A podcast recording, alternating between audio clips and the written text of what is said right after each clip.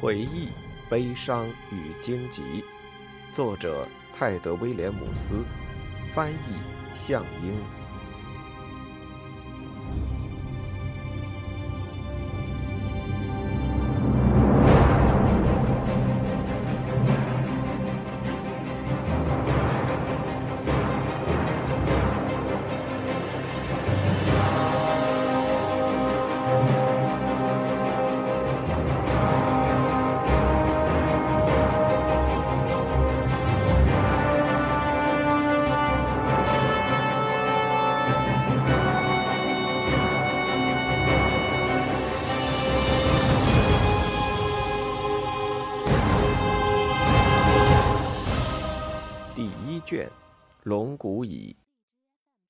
第二部，浪客西蒙。客栈相会。西蒙首先听到了嗡嗡的响声，他挣扎着清醒过来，声音还是不断在耳边作响。他半睁开一只眼，发现自己正直视着一个怪物，它又黑又模糊，还有扭动的腿和闪光的眼睛。他惊叫一声，坐了起来，挥舞双臂，把那只正研究西蒙鼻子的大黄蜂吓跑了。他拍打着半透明的翅膀，另找不会乱动的地方歇脚去了。他举起手挡住耀眼的阳光，马上被四周生气勃勃、淳朴美丽的景象惊呆了，就像帝国军队一样，草坡在春日阳光的沐浴下闪闪发亮。西蒙看到缓坡上长满了蒲公英和金盏花，许多蜜蜂在花丛间穿梭来去，却不在一朵花上多做停留，就像小小的医生，惊奇地发现患者们都在同一时间痊愈了。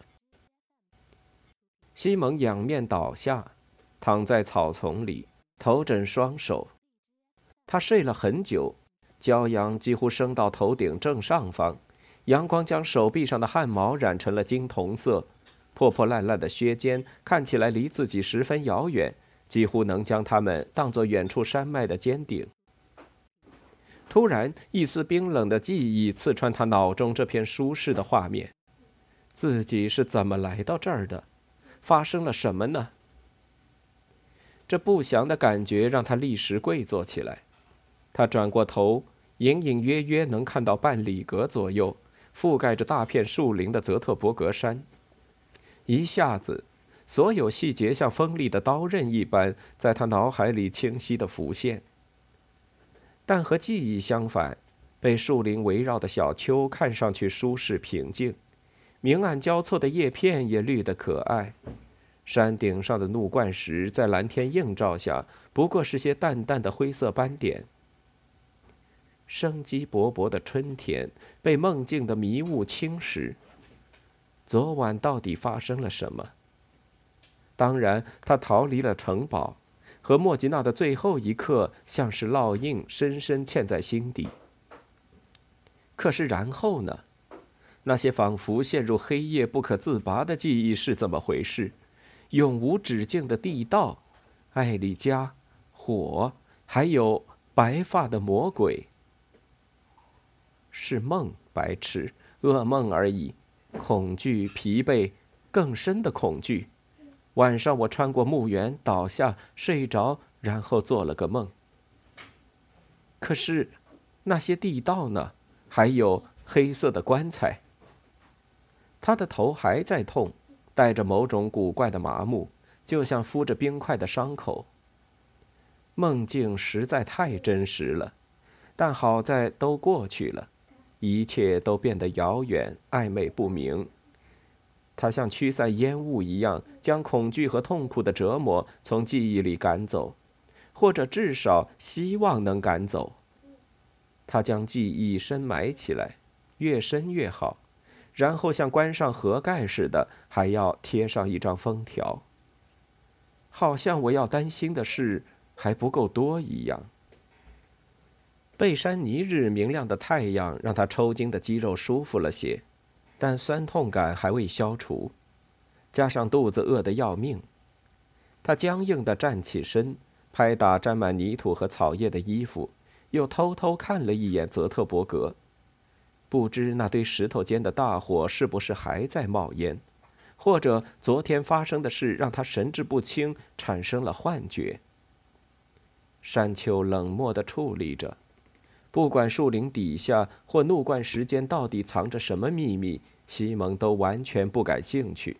他有太多事情需要去做。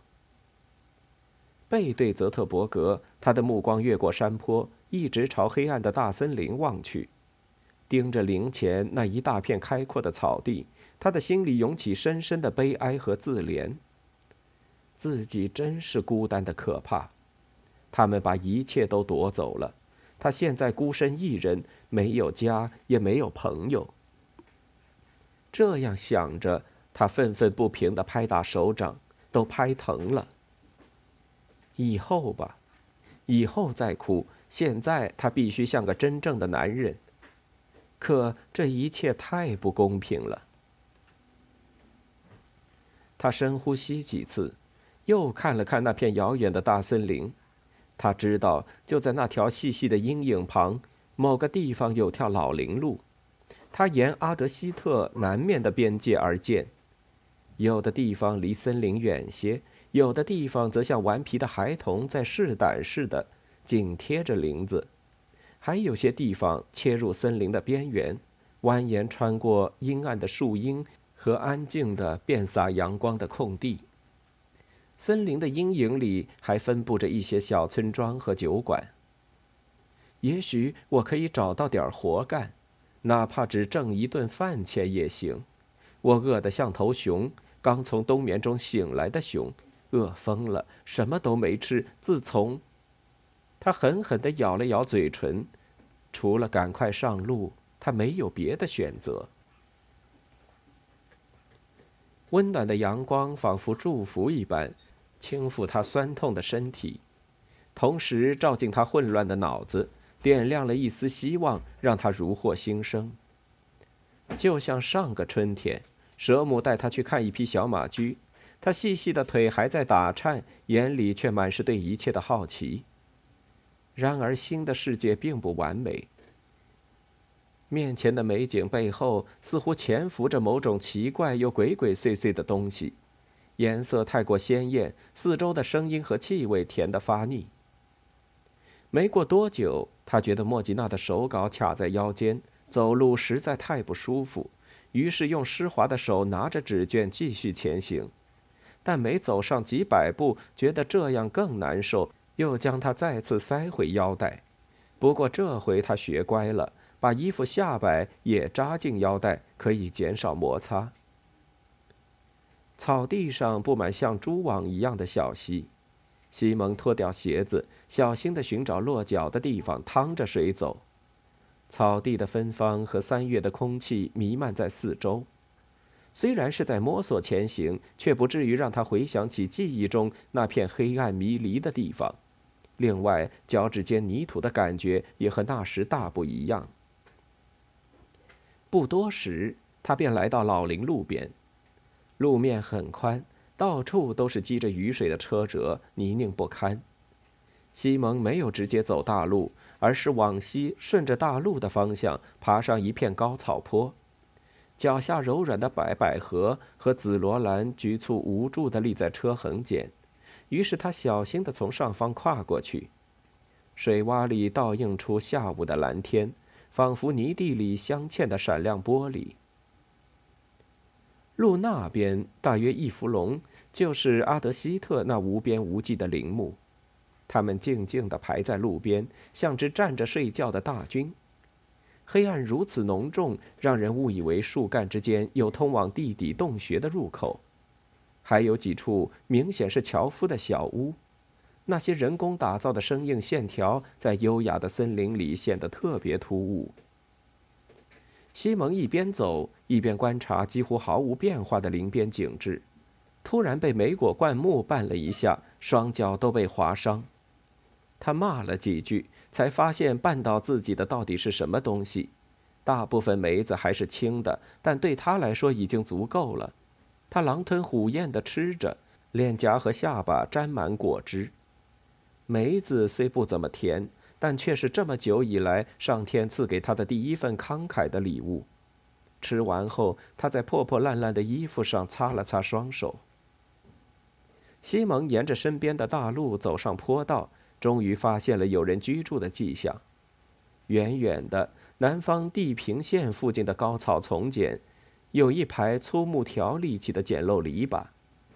饱经风霜的篱笆后面，几条模糊的人影正在有条不紊地干着活，将豌豆苗插进地里。旁边还有人挥着镰刀除掉田里的杂草，竭尽全力，希望在糟糕的年头里拯救尽可能多的作物。年轻人爬上村舍，将屋顶的茅草翻过来，再用长棍把它们打实，还要清理因阿夫洛月连绵阴雨而长出的苔藓。他突然有种强烈的冲动，想跑到前方平静整齐的农田中去。肯定会有好心人让他帮佣，带他进屋休息，给他东西吃。我笨到什么地步了呀？他想，还不如干脆走回城堡，在大院里扯开嗓子喊：“我回来了！”农民对陌生人可是出了名的警惕，特别是最近这段时间，北方传来强盗出没的流言，甚至有人说有比强盗更可怕的东西南下了。另外，艾克兰卫兵肯定还在搜捕自己。西蒙确信，要是真问起来，这些生活闭塞的农民肯定记得一个红头发的年轻人刚刚经过这儿，而且他也不急着跟陌生人讲话，至少不是在离海霍特这么近的地方。说不定他可以在神秘的大森林边上找个小酒馆藏身，当然前提是他们肯收留自己。我确实懂一些厨房的活儿，不是吗？总会有人肯让我做工的，对吧？爬到一处高地，他看到面前有条最多一车宽的泥径，从森林蜿蜒向南，穿过农田，也许是樵夫用的小路吧。从砍柴的森林一直通往厄克斯特西面的田地，在两条路交界的地方立着一个黑黝黝的东西。看起来棱角分明，他下意识地慌了一下，但马上意识到那东西太过高大，不可能是等着抓他的官兵。他猜那应该是个稻草人或圣母艾莱西亚的路边神龛之类的东西。一般来说，岔路口是容易发生怪事的地方，因此人们习惯在路口安个圣像，好将徘徊不散的鬼魂赶走。他靠近路口。觉得自己判断正确，那应该就是个稻草人，挂在高高的树上或柱子上，随风轻轻摆动。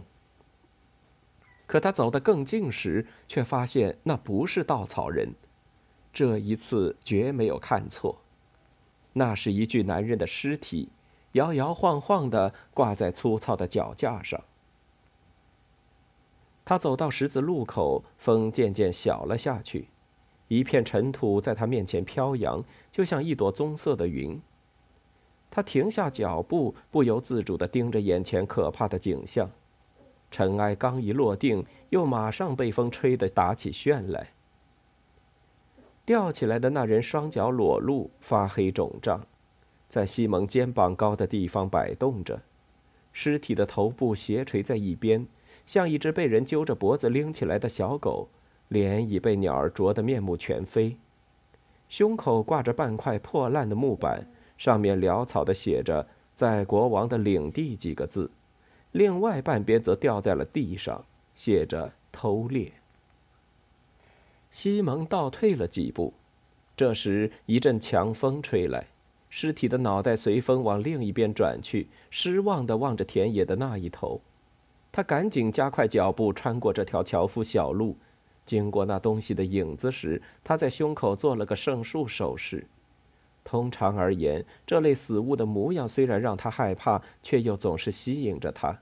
然而现在，他只感到惊恐不已。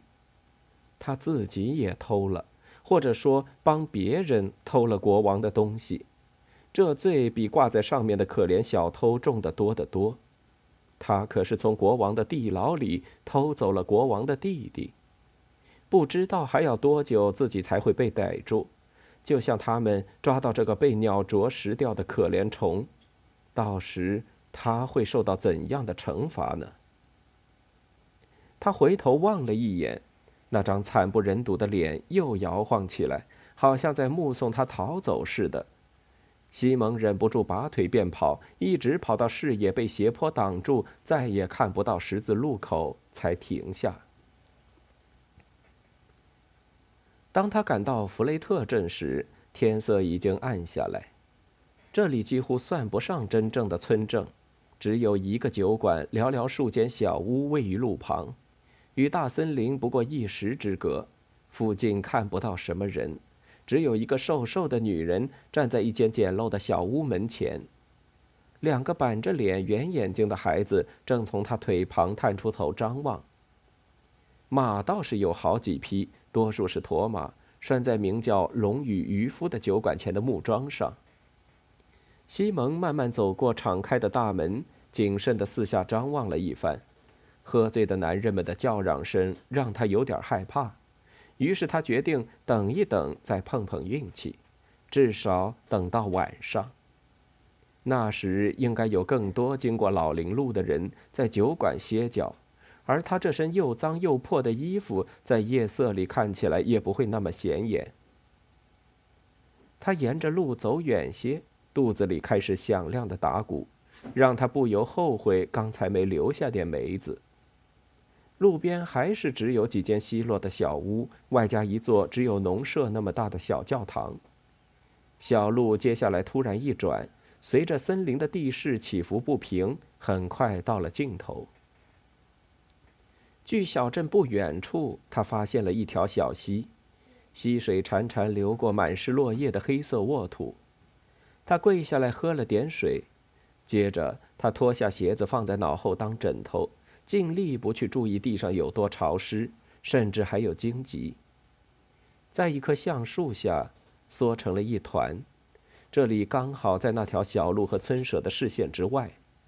在树下，他很快便沉沉睡去，心里满怀对这座树荫交织而成的凉爽大厅的感激。西蒙进入了梦乡。在一棵高大洁白的树下。他发现有个苹果落在地上，红红的苹果是那么圆润光洁，他有点舍不得咬下去，可他实在太饿，于是张开嘴狠狠咬掉了一大块。果然美味，又脆又甜。可他看着自己咬过的地方，却发现一条细细滑滑的虫子蜷曲在光洁的果肉里。虽然恶心，但他不愿意把苹果丢掉。那么甜美的水果，而且自己确实饿得慌。他把苹果转了个面，又咬下去。这一次还没咬破果皮，便又看到那条虫子。他只好松开嘴。一次又一次，他在不同的位置试着下口，却每次都能看到果皮下蠕动的虫子。这虫子似乎没头也没尾，在凉爽洁白的果肉里无限的盘旋缠绕着。西蒙在树下醒来，头痛欲裂，嘴里还有股酸味儿。他在小溪边喝水，觉得自己连半分力气都没了。世上还有人像自己这么孤单吗？下午的阳光斜照在水面上，他跪在那儿盯着水面愣了半晌，觉得自己似乎来过这地方。他努力回想，柔和的风声似乎在耳畔低语。一瞬间，他害怕自己又回到了梦里。不过这时，他看到一群人，至少二十个，从老林路往弗雷特走来。他藏在树影里，用衣袖擦干嘴，悄悄往前挪了一段，观察着。这一队都是农民，穿着简朴的当地衣衫，还有些节日装饰。女人们披散的头发上绑着蓝色、金色和绿色的丝带。裙裾在裸露的脚踝上翻飞，跑在前面的几个姑娘还将花瓣兜在围裙里一路撒来。后面不仅有脚步轻快的年轻人，还有步履蹒跚的老人，他们一同扛着一棵大树，树枝上和姑娘们一样也绑上了节日的丝带。男人们将树举得高高的，开开心心的迈着摇摆的步子往村里去。西蒙悲惨的笑了笑，是玛雅月之树。当然了，今天是贝山尼日，他们砍下玛雅月之树带回来庆祝节日。他以前常常看到征战广场上竖起这样的大树，他突然发现自己笑得过于开怀，都有点忘乎所以了。他赶紧将身子蹲低，藏在灌木丛底下。那些女人一边唱歌，一边旋转着跳起舞。甜美的声音随舞步起伏不平。快快来布瑞尔丹，来到这拜尔斯山，请带上你的花冠，到我萤火前跳舞。男人们也应和着唱起来，粗哑的声音里充满欢乐。爱人呐，共舞吧，一起来到树荫下，娇艳鲜花铺满地，从此不再有悲苦。然后所有人一起唱，站在伊曼索之畔，唱嘿呀嘿呀哈；站在玛雅树之下，唱嘿呀神力长。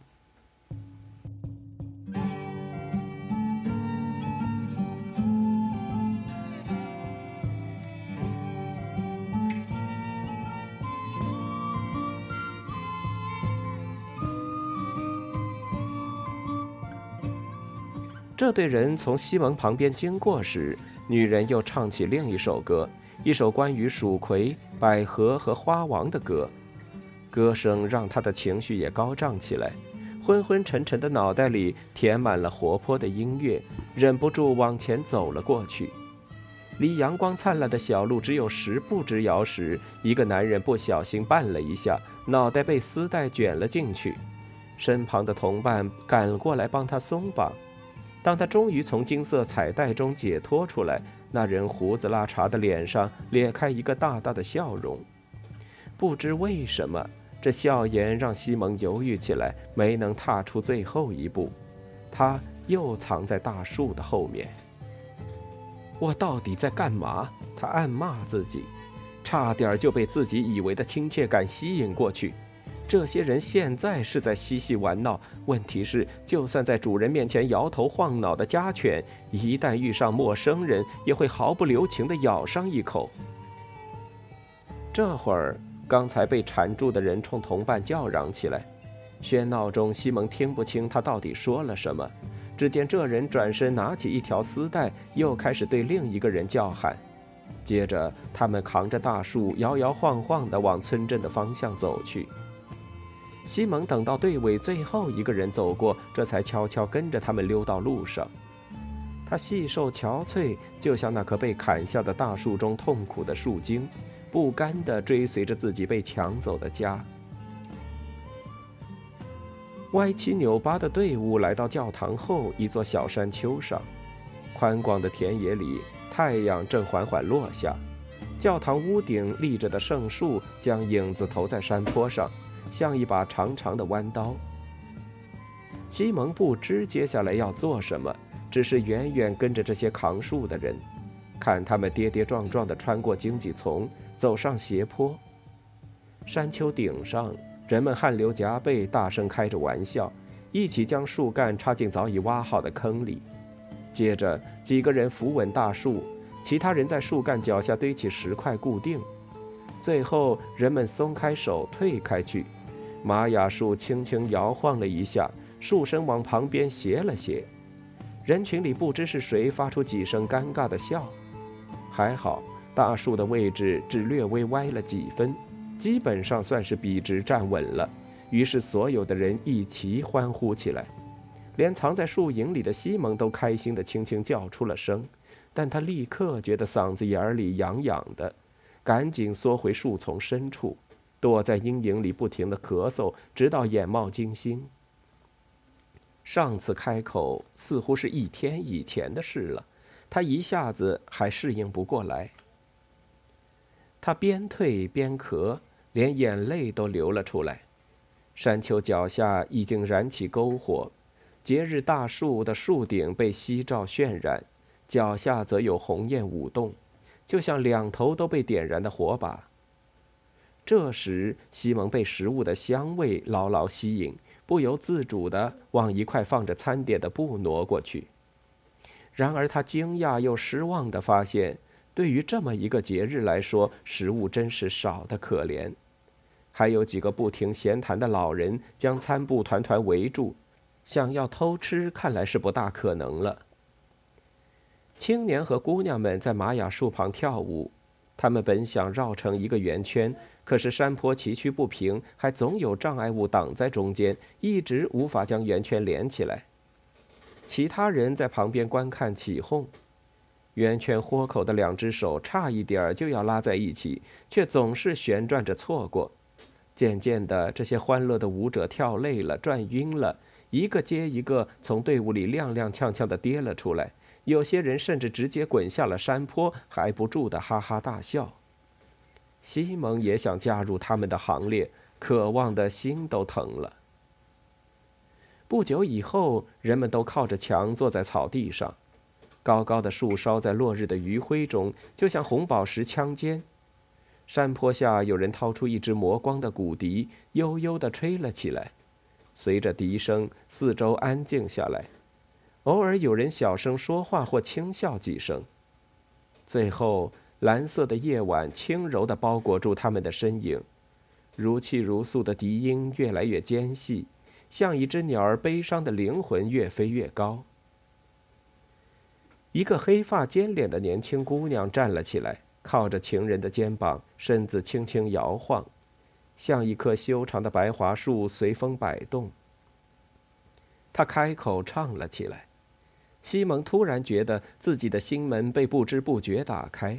体内巨大的空虚被美丽的歌声，被这夜晚，被一直在四周弥漫的青草味道，还有其他各种各样的东西填满。哦，忠实的伙伴，菩提树呀！少女唱道。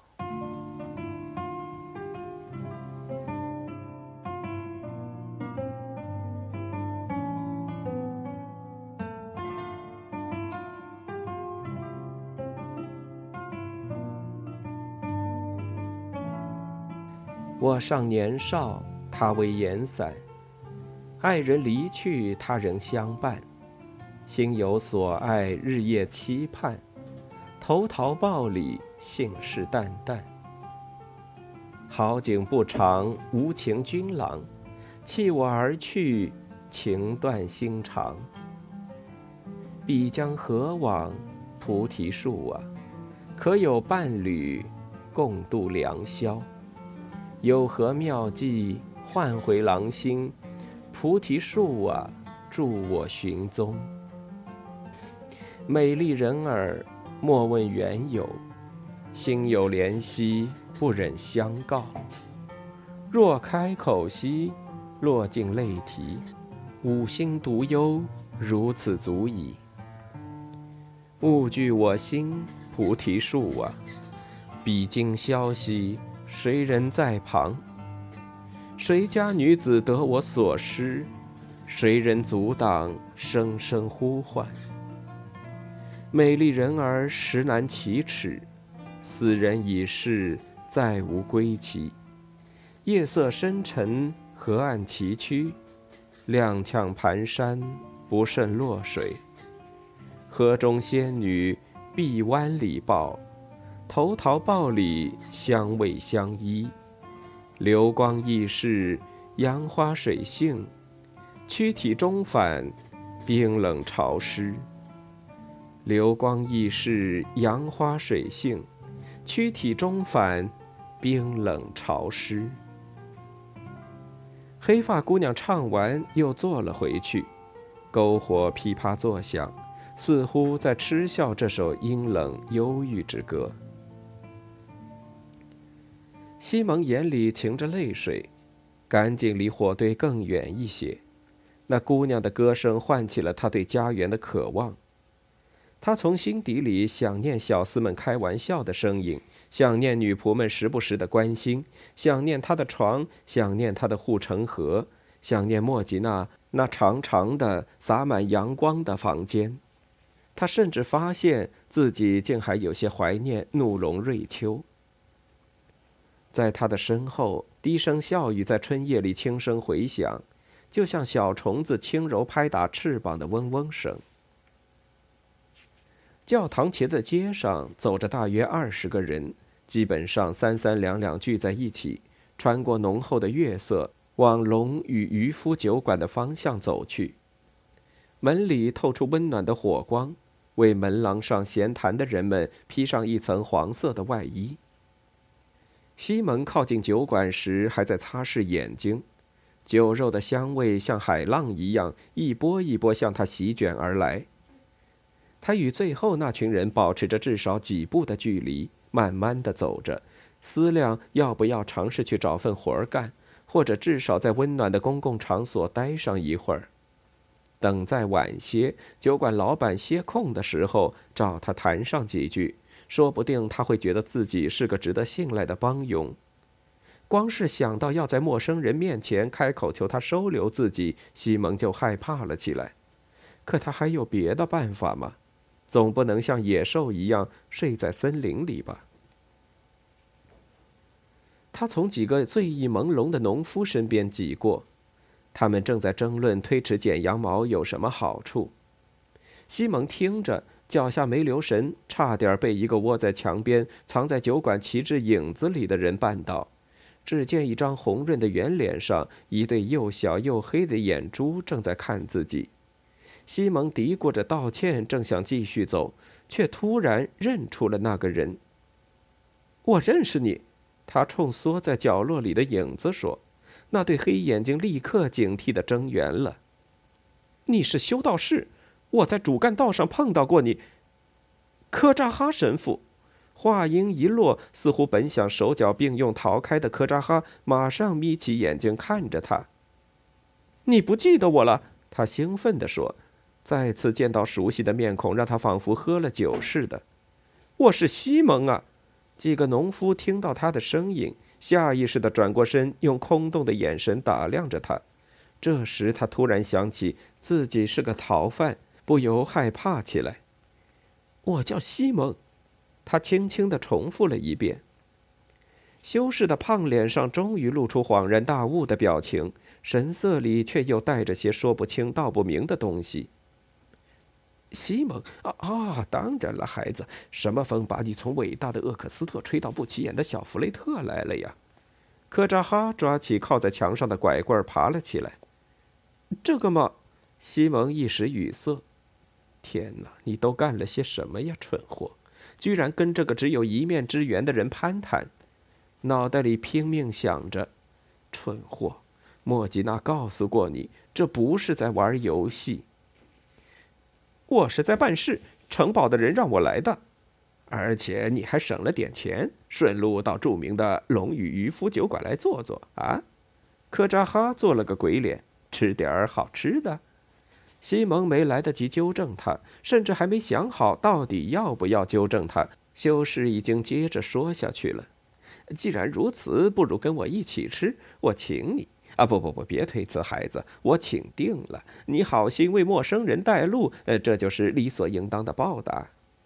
不由西蒙分说，科扎哈牢牢抓住他的臂膀，把他拖进了大厅。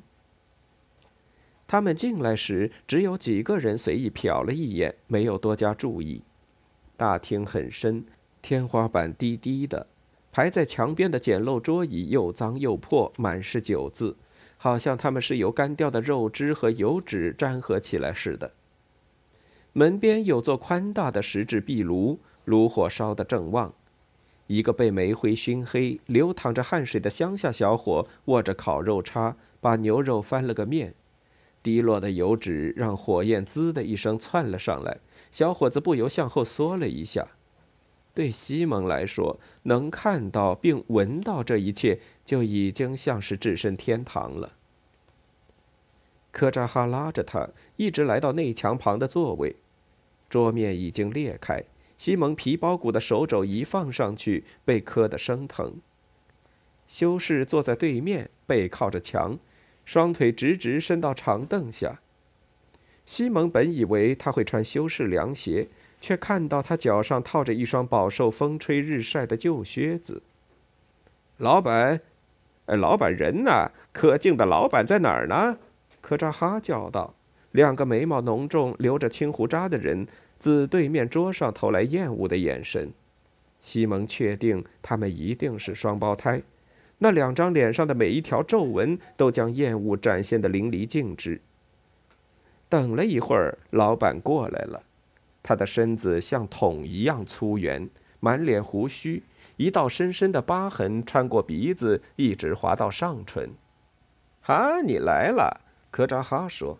愿神保佑你，孩子！给我们一人上一杯最好的啤酒，还有，能不能切点烤肉？呃，再拿两块面包蘸肉汁儿吃啊？呃，谢了，小弟。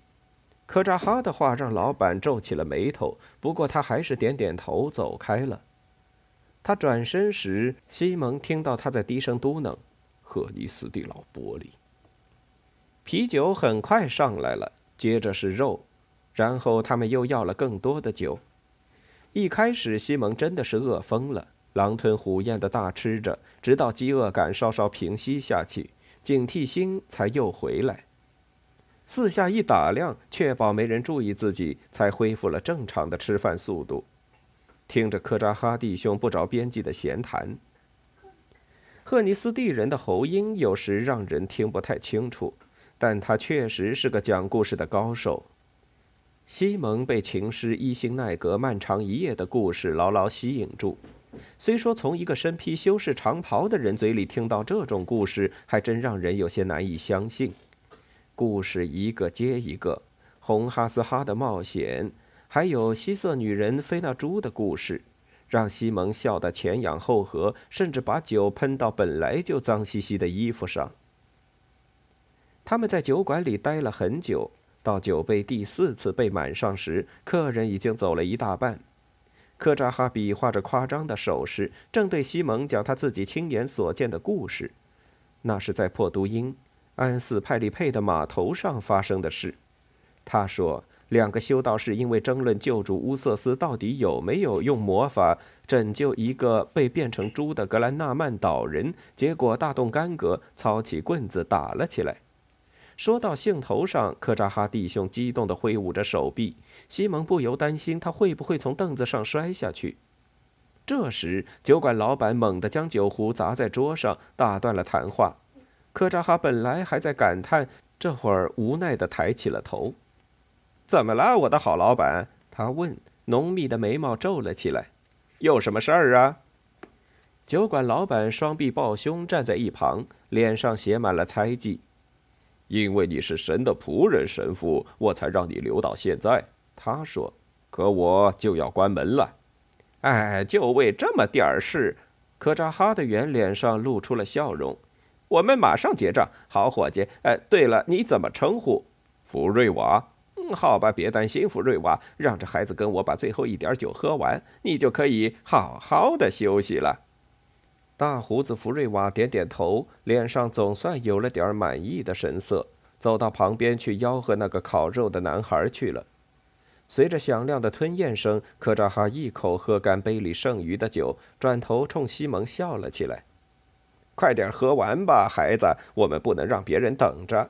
我在格兰尼教堂务工，你知道的，特别同情这些可怜人。”比起其他人，呃，圣格兰尼特别照顾酒馆老板和醉鬼们，这两者天生就是一伙儿的。西蒙笑了，也把酒喝干，但放下酒杯时，他突然记起，他们第一次在厄克斯特邂逅时，科扎哈好像提的不是这个名字，好像是“维”什么开头的，维代凡。修士正在长袍口袋里努力翻找，一脸专注的神情。因此，西蒙把这个问题吞回了肚里。过了一会儿，科扎哈终于拿出一只皮包，他轻轻落在桌面上，却听不见硬币叮当作响。科扎哈光亮的额头发愁似的皱了起来，将皮包举到耳边慢慢摇晃，还是没有声响。西蒙瞪大了眼睛：“哎，孩子啊，孩子！”修士满脸悲伤地说：“看到没？今天我在半路上帮了个乞丐的忙，搀他到溪边喝水，还帮他洗净流血的脚。可你看他怎么回报我的善心呢？”科扎哈将皮包翻过来，好让西蒙看到那个被划开的大口子。年轻的西蒙，你一定能理解我。这世界呀，真是让人害怕。我帮了那人一把，结果呢？哎呀，他为什么偏要偷搀扶他的人呢？修道士长叹了一口气。好吧，孩子，恐怕我不得不开口问你借点儿了。你心地好，看在安东的慈爱份上，先把我们的酒钱付了吧，我马上就还你，别担心啊！呵呵。他轻笑起来，在目瞪口呆的西蒙面前又晃了晃开口的钱包。哎呀，这个世界呀，还真是充满罪恶啊！西蒙的脑袋被啤酒搅晕了，科扎哈的话就像水里的气泡，听不真切。但他的目光并没有注意包底的洞，而是直勾勾盯着包上绣的一只深蓝色海鸥。转瞬之间，他全身不再充斥着轻飘飘的醉意，反而变得难受沉重起来。西蒙的脸颊和耳朵早就因为酒意和房间温暖的空气变得红彤彤的。现在更有一股滚烫的热血从心脏直冲上头。那是我的包，他慢慢的说。科扎哈像只无洞可藏的獾，不安的眨着眼睛。啊，什么？他问道，有点害怕起来，慢慢的从墙边溜到长凳中间。我没听清你说什么。那包是我的。西蒙的心痛起来。丢钱时的沮丧感又回来了，朱迪斯失望的表情，莫吉娜医生带着难过的惊讶，一一浮现在眼前。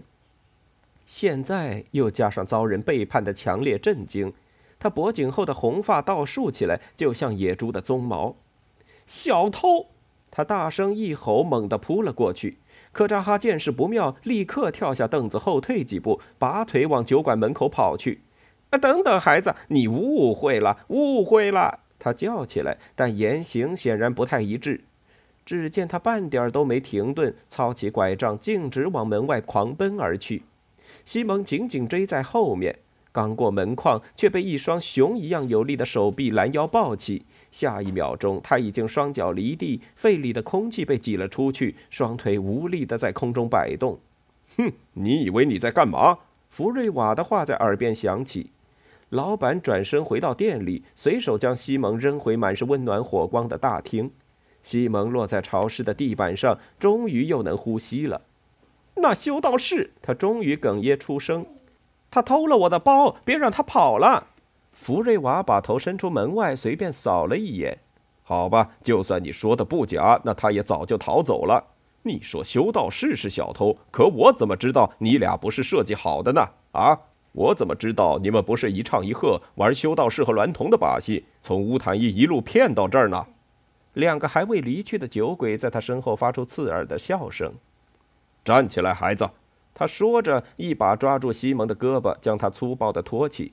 我去问问戴奥海姆或高斯丹有没有听说过你们这对骗子。他拽着西蒙出了门，绕过酒馆，手掌紧紧箍住男孩的手臂，防止他逃跑。月光将马厩苍白的屋顶清晰地勾勒出来，在旁边一点儿不到一时的距离就是大森林。我不懂，你干嘛不开口让我给你份活干？你这蠢驴！福瑞瓦在前面拖着步履蹒跚的年轻人，嘴里还嘟囔着：“亨法克刚辞工不干了，我正需要一个像你这样的大个子帮忙。太蠢了！你闭嘴，别说话。”马厩旁有一间小小的平房，独立于酒馆，但二者的墙壁连为一体。福瑞瓦举起拳头，重重的砸门。戴奥海姆，他叫道：“睡了没？过来看看，你以前见过这小子没有？”接着，门内传出了脚步声。“谢树啊，福瑞瓦是你吗？”一个声音抱怨着。“哎呀，明天天亮我就得去巡逻。”门打开了。房间里点着几支蜡烛，算你运气好，我们正在玩骰子，还没睡。开门的男人说：“什么事儿啊？”西蒙瞪大了眼睛，心脏惊恐的狂跳起来。这个人还有另一个正在用床单擦剑的人，身上都穿着绿制服，那是艾丽加手下艾克兰卫兵的颜色。这个小流氓还是个小偷。福瑞瓦刚一开口，西蒙便使出浑身的力气，一头撞向酒馆老板的肚子。大胡子发出一声惊恐的尖叫，西蒙灵巧地避开他乱蹬的双腿，没命地冲进森林的庇荫，身影消失在黑暗之中。两个卫兵哑口无言，惊讶的目光追随着西蒙的背影。烛光洒在门口，酒馆老板福瑞瓦倒在地上。一边翻滚踢打，一边不住的骂骂咧咧。